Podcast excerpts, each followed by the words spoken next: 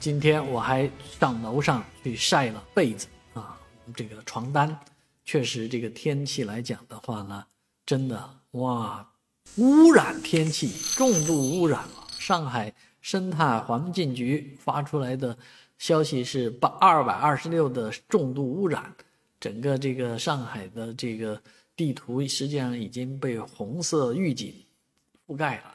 啊，天空中弥漫着的是霾啊，这样的霾呢，已经把上海的重要标志物都隐藏起来了。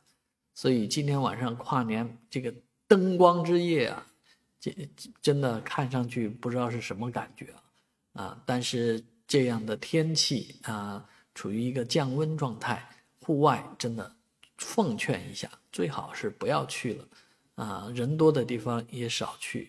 毕竟是这样一个污染之夜啊，那根据气象预报呢，冷空气将会呃在继续的南下啊，把北方的沙霾吹过来之后呢，应该会有所缓解。但是这一股冷空气的强势啊，并没那么强，所以降温也没那么深啊。那不管怎么说，温度也还是降下去了。前段时间那么多人感冒。啊，这个咳嗽不停，说是医院里面就是一片咳嗽声，此起彼伏啊。那根据目前的这个空气状况来讲，今明两天啊，再把气温降下去啊，估计医院里面又是不停的咳嗽了。所以出门呢，还是把口罩戴戴牢。